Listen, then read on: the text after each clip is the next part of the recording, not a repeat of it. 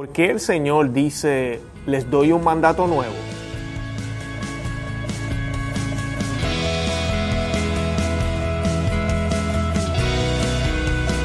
Bienvenidos a Conoce, Ama y Vive tu Fe. Este es el programa donde compartimos el Evangelio y profundizamos en las bellezas y riquezas de nuestra fe católica. Les habla su amigo Luis Román y quisiera recordarles que no podemos amar lo que no conocemos y que solo vivimos lo que amamos. Dicen las escrituras, después que Judas salió, Jesús dijo, ahora el Hijo del Hombre ha sido glorificado y Dios ha sido glorificado en él. Si Dios ha sido glorificado en él, también lo glorificará en sí mismo y lo hará muy pronto. Hijos míos, ya no estaré mucho tiempo con ustedes. Ustedes me buscarán, pero yo les digo ahora lo mismo que dije a los judíos a donde yo voy, ustedes no pueden venir. Les doy un mandamiento nuevo. Ámense los unos a los otros, así como yo los he amado. Ámense también ustedes los unos a los otros. En esto reconocerán que ustedes son mis discípulos, en el amor que se tengan los unos a los otros. Bienvenidos al episodio número 43 de su programa, ¿verdad? Conoce, ama y vive tu fe. Hoy el tema que tenemos es ¿por qué el Señor dice un mandato nuevo? ¿Acaso es una nueva ley? Eh, ¿Acaso Él abolió lo que se decía en el Viejo Testamento y ahora tenemos un nuevo mandato? Vamos a ver por qué Él utiliza esas palabras. Siempre recordemos que Jesucristo no dijo nada en vano. Todo lo que el Señor dijo durante su periodo aquí en la tierra tuvo un propósito. Y todo lo que escribieron los evangelistas, que vale la pena mencionar, no fue todo lo que él hizo. Como yo les he dicho varias veces, hay respuesta en la Biblia para todo, pero no todo está en la Biblia. En la misma Biblia dice eso en el Evangelio de Juan, cuando dice que muchas otras cosas Jesucristo hizo y dijo, pero no todas fueron escritas. Las que fueron escritas fueron escritas para que usted y yo creamos. Así que tenemos aquí esta frase, ¿verdad? Eh, que nos quiere decir algo, quiere decirnos algo importantísimo. San Agustín, por cierto, da una respuesta a esta pregunta y dice, ¿por qué el Señor lo llama mandato nuevo? ¿Acaso porque desprendiéndonos del hombre viejo nos vistió del nuevo?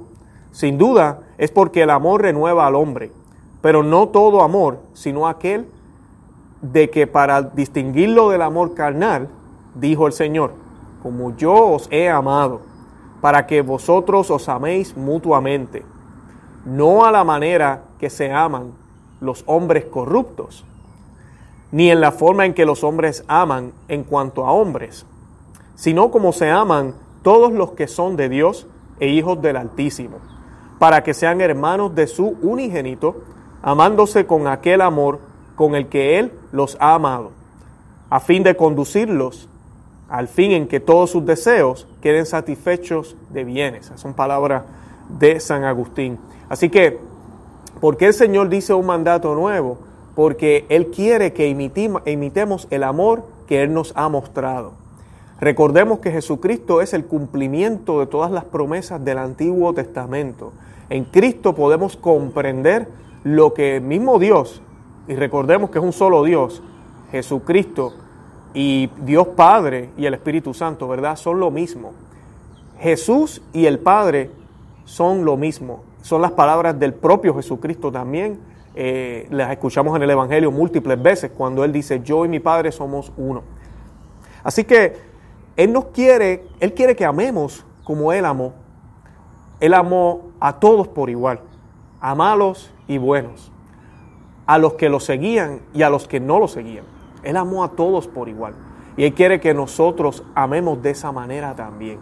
Ahora, en el contexto de esta lectura, podemos ver algo importante y es que Él dice, yo les digo ahora lo mismo que le dije a los judíos, a donde yo voy, ustedes no pueden venir. ¿Verdad? Les doy un mandamiento nuevo, ámense los unos a los otros. ¿verdad? De esa forma es la única manera, amándonos como Él nos amó, que podemos ir a donde Él va a ir. ¿Por qué? Porque nosotros estamos llamados a ser Cristos vivos. Y él aquí le está hablando a su iglesia, le está hablando a los apóstoles, no le está hablando a cualquiera, él no le está hablando a los judíos, él mismo lo dice aquí, dice a los judíos, le dije, ustedes no pueden ir a donde yo voy. ¿Por qué? Porque los judíos no creían en él. Y Jesucristo dice, yo soy la puerta, y lo dice en este mismo Evangelio, en San Juan, capítulo 10, le exhorto a que lo lean. Y ahí él es muy claro y dice que aquel que no escucha sus palabras no es parte de su rebaño. Y solo los que estén en su rebaño van a obtener vida eterna. Por eso hay que tener mucho cuidado cuando decimos que porque los judíos creen en el Dios de Abraham y los musulmanes creen en el Dios de Abraham ya están salvos. No, ellos profesan que creen en el Dios de Abraham, pero ellos no están creyendo completamente, ellos no están creyendo correctamente como Cristo les mostró y les quiso mostrar a ellos de cómo creer. Se han negado a ver todos los cumplimientos de todas esas promesas que ellos dicen o están esperando que se cumplan.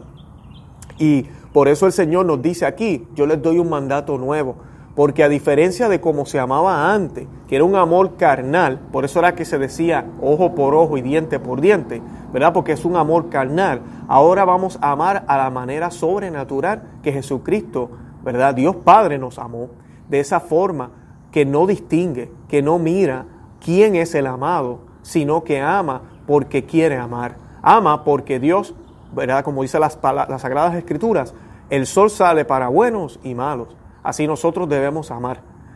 Ahora, ¿qué significa amar?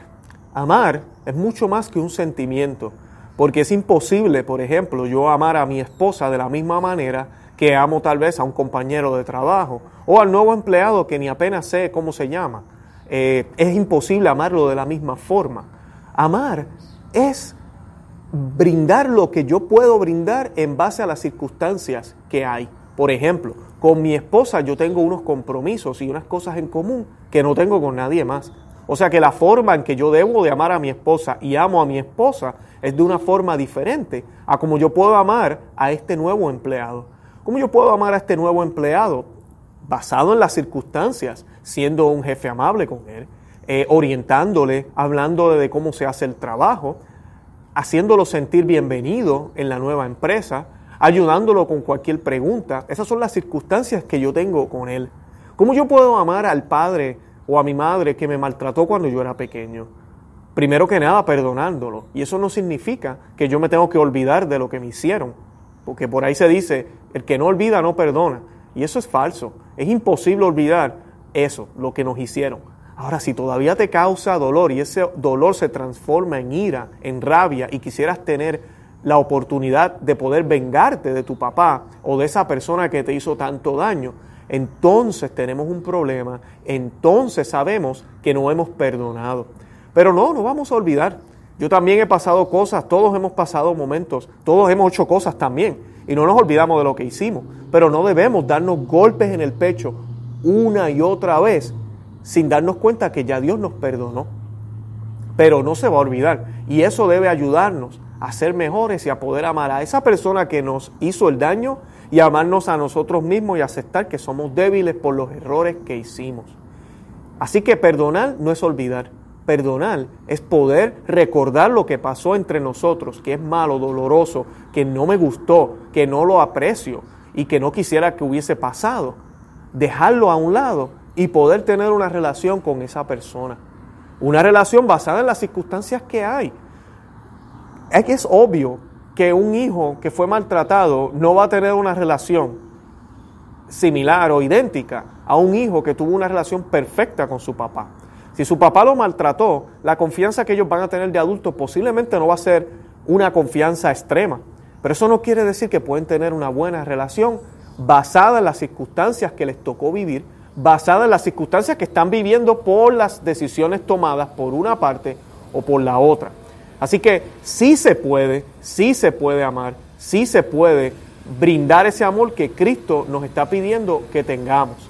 Es por eso que se le llama un mandamiento nuevo, porque realmente es un mandamiento nuevo, porque ahora el Señor nos ha bautizado. Recordemos también que cuando Jesucristo no había venido, las realidades espirituales y naturales eran completamente diferentes. Recordemos que nuestros padres en el, en el Edén pecaron y fueron expulsados del Edén. Nosotros nacimos fuera de ese lugar. Y al nacer fuera de ese lugar, nosotros no compartíamos esa realidad sobrenatural con Dios plenamente. No es hasta que nos bautizamos, no es hasta que conocemos a Cristo y nos bautizamos, que somos admitidos al pueblo de Dios, no solo aquí en la tierra, porque sabemos que el pueblo de Israel era una prefiguración de lo que iba a ser la iglesia en el futuro. Y el pueblo de Israel circuncidaba a sus bebés, circuncidaba a los niños, para mostrar esa diferencia entre los miembros de su pueblo, el pueblo de Dios, y los miembros del, del mundo. Nosotros nos bautizamos y el bautismo nos une con Cristo. No nos hace santos, en el momento sí, nos limpia de los pecados, pero eso no quiere decir que yo tengo que ahora aprender la fe. Eso no quiere decir que yo tengo que confirmar mi fe cuando vaya creciendo. Eso no quiere decir que cada día yo tengo que decirle que no a las tentaciones y sí al Señor. Así que debemos cargar mi cruz. No significa que ya me salvé y no tengo que hacer nada más. Pero el bautismo es el primer paso. Y al ser bautizados, y a estos es a quien le habla el Señor en esta lectura, a los miembros de su cuerpo, Él nos está diciendo que yo tengo que amar como Él os amó. Yo tengo que ver a Cristo en esa persona y amar como Él nos amó. Además de esto, nosotros debemos saber también que el amor, ¿verdad? El amor es desear el bienestar del otro, sin esperar nada a cambio. El amor no se trata de yo tener una como un negocio con esta persona, como una relación la cual, pues ella me ama, yo la amo, él me ama, yo lo amo, nos amamos, estamos beneficiados y somos felices. No, el amor es sin esperar nada a cambio, es desinteresado. ¿Y qué mejor prueba que la cruz? Miren a Cristo. Jesucristo hizo milagros, Jesucristo hizo una labor excelente en su vida. Si lo queremos mirar en términos humanos y naturales y olvidarnos de que Él es Dios, Jesucristo se la pasó curando enfermos, se la pasó predicando la palabra, ayudando a los pobres, ayudando a todo el mundo, sanando, como ya mencioné, mostrando la gracia de Dios y dándole esperanza a las personas de Israel. En cambio, Él fue crucificado y matado por los líderes porque era una amenaza a, lo político que había en esa época, también era una amenaza en términos religiosos porque él decía que él era el Hijo de Dios y para los judíos eso era considerado blasfemia. Y Él muestra el amor que tiene al inclusive pedir por ellos en la cruz. Colgado en la cruz, el Señor está pidiendo por sus enemigos. Y la pregunta que te hago hoy, porque el Señor nos está diciendo, les doy un mandato nuevo, ¿verdad? Amemos como Él, ¿verdad? Nos amó. Amar al enemigo. Y cuando decimos al enemigo, en mi caso yo siempre pienso en alguien con una flecha tratando de matarme. El enemigo es aquel que me hizo daño y no ha tenido la valentía de venir a donde mí a pedir disculpas. Es aquel que tal vez yo fui a disculparme y me ha dicho en la cara, Luis, yo no te perdono, lo que tú hiciste estuvo mal. Es aquel que yo traté de arreglar las cosas y ya no me habla. Son cosas que están tal vez fuera de, nuestras manos. Estás orando por él, así como lo hizo Cristo en la cruz. Cristo en la cruz oraba por los que lo crucificaban por aquellos que le estaban gritando en aquel momento, bájate de esa cruz si eres el Mesías.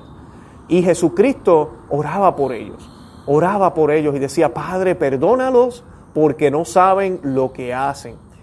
Muchas veces le pedimos al Señor por la conversión de ese enemigo, ¿verdad? De esa persona que nos ha hecho tanto daño. Pedimos por la conversión de nuestros hijos, de nuestros esposos o esposas. Pedimos por la conversión de las personas que no conocen a Cristo. Y se nos olvida pedirle que sean perdonados. Pedirles a Dios primero por el alma de ellos, en vez de lo que nosotros pensamos que tal vez es mejor para ellos. Porque si ellos son perdonados y ellos entienden que Dios los perdonó, ellos van a venir al camino de Cristo. ¿Has pedido por eso?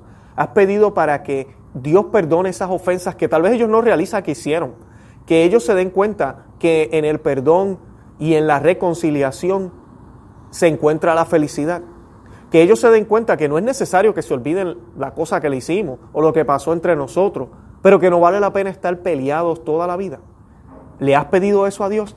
Esas son las preguntas que nos debemos hacer en el día de hoy. Ese es el mandato nuevo. Por eso es que Él dice, les doy un mandato nuevo.